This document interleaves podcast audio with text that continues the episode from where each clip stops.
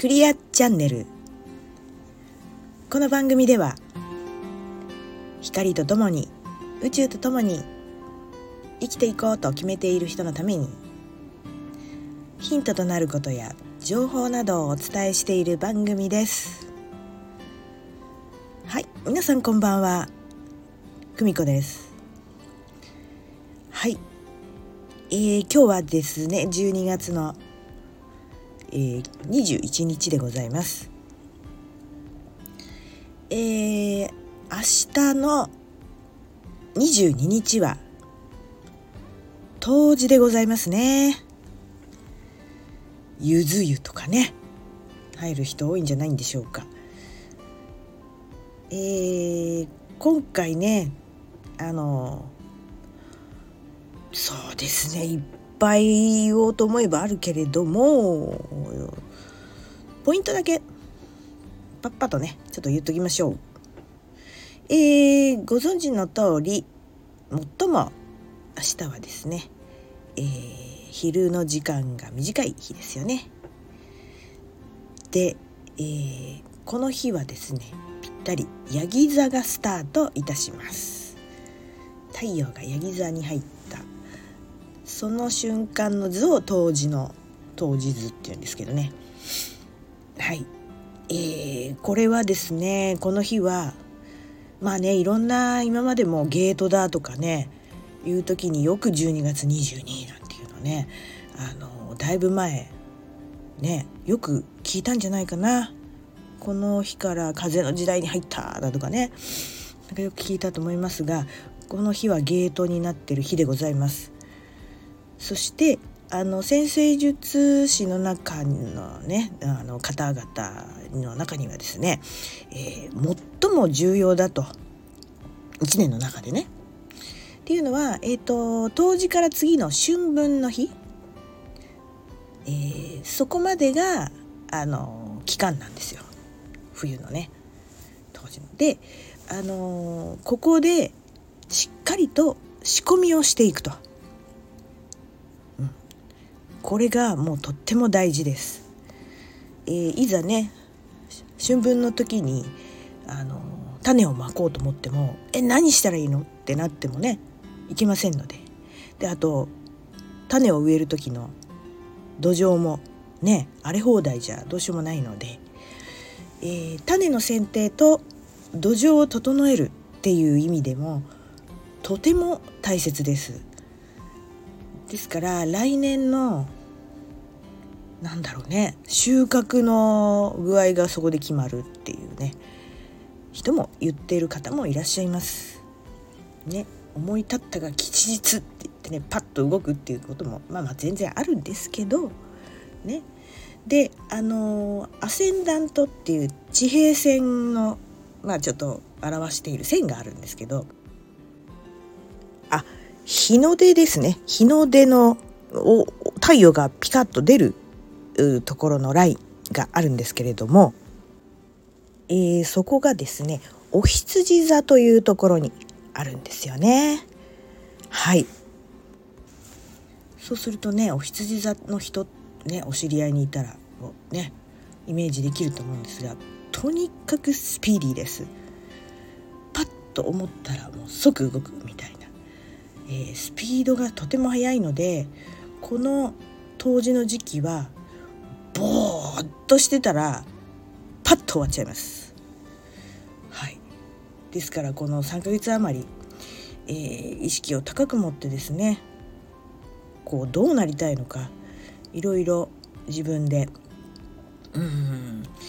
思いを巡らすなり、えー、アクションを起こしてみるなり、ね、かんすぐスタートできるように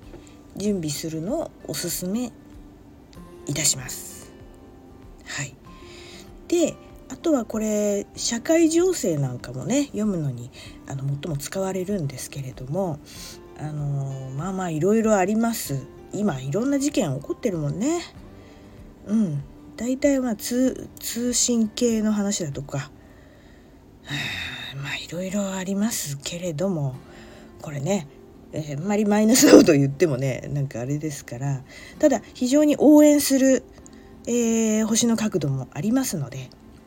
まああまり振り回されずあのねこう準備期間なんだなと思っていただければいいかと思います。ね、しっかりと春分でその準備した分早い人はもう豊かさがね受け取れる人もいると思います。ですから明確な目標をね作るに越したことはないですよ。はい。で、えー、と前回もお話ししていた彗星今逆行してますね。で、あのー、星座をまたいでます。えー、今ヤギ座にいるんだけど逆行してて、えー、伊手座に入ります23日から1月のね逆行が終わる2日までえーと、伊手座自体には13とかね2週間ぐらいいるんですけど、えー、これはですね、あのー、今は何だろう非常にうんヤギ座っぽく、えー、物質的なねことで、あの怒っている人は怒っちゃってるかもしれないですけどねいろんなねトラブルが。で、えー、伊手座に入るとですねいて座ってね まあまあまああのいいところを語ってる回がありますけれどもあのとてもあの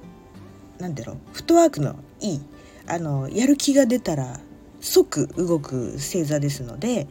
あのそのやる気がそがれるようなことがね起こっちゃったりあとは、えー、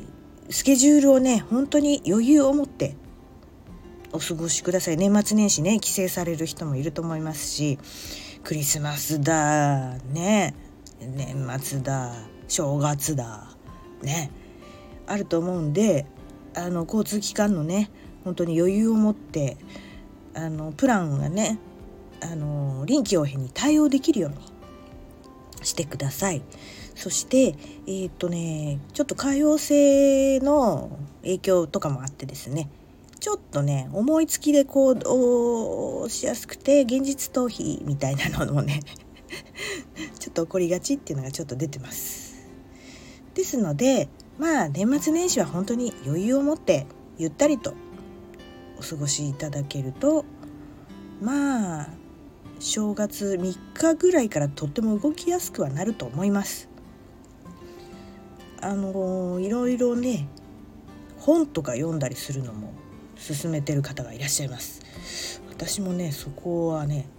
いい落ち着いて過ごされるといいんじゃないのっていう感じがしてます。はい。そしてですねえー、ヤギ座の季節に入ってまいりまして、えー、ヤギ座のエネルギーで包まれる1ヶ月ですね、えー、私はですねヤギ座さんの知り合いがあまり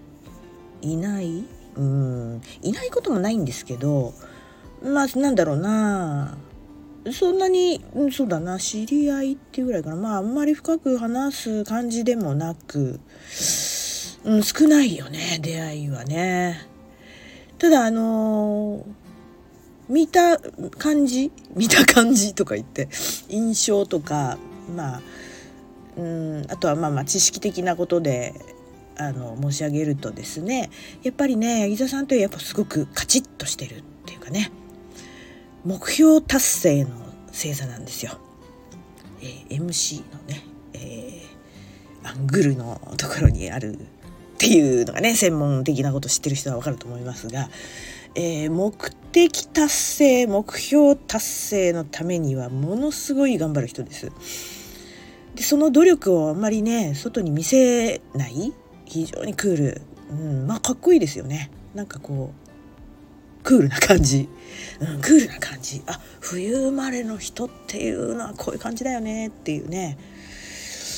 うんヤギ座さんってそんな印象ですよ。うん、だからまああのー、なんだろうな。乙女座さんも非常にねあの几帳面であのそれが行き過ぎるとほら、ね、厳しかったり人に厳しく言っちゃったりっていうのなんかね言われたりしますけど八木座さんはね、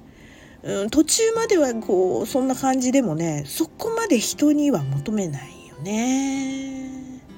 うん、意外とあっそって感じ。まあ、うん、自分はこれだからみたいなねぶれないよね。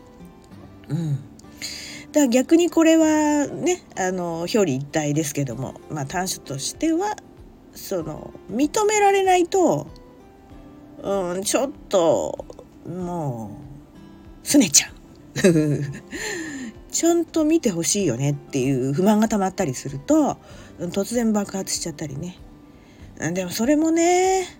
そんなに強烈な感はないかな、うん、だから可愛く「うん、かまって」みたいなので出る人もいるんじゃないかなと思います。そんな印象かな。私あんまり周りにいないんですよね。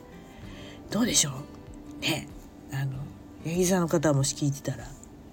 よろしければレターでもいただきそんなんじゃないわよとかね。クレームクレーム。クレーム来たりしてね、うん、でも本当にあのー、安心感がありますよね。頼りがいがあるというかなんかこの人に任しとけば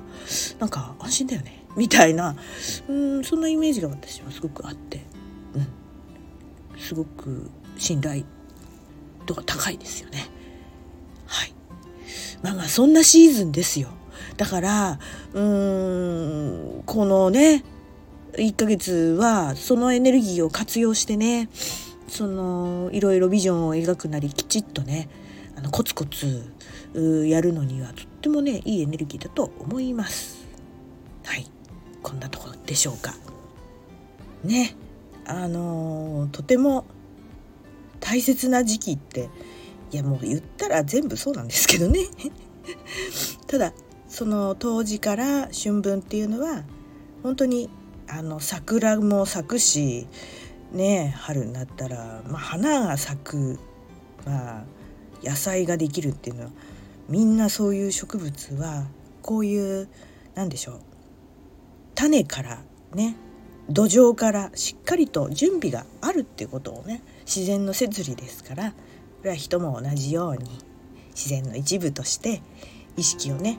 持つといいんじゃないかなと思います。こんなところでしょうか。はい、えー、とてもですね風邪とか、まあ、インフルいろいろコロナ 流行ってますが私もねちょっとね今なんだろ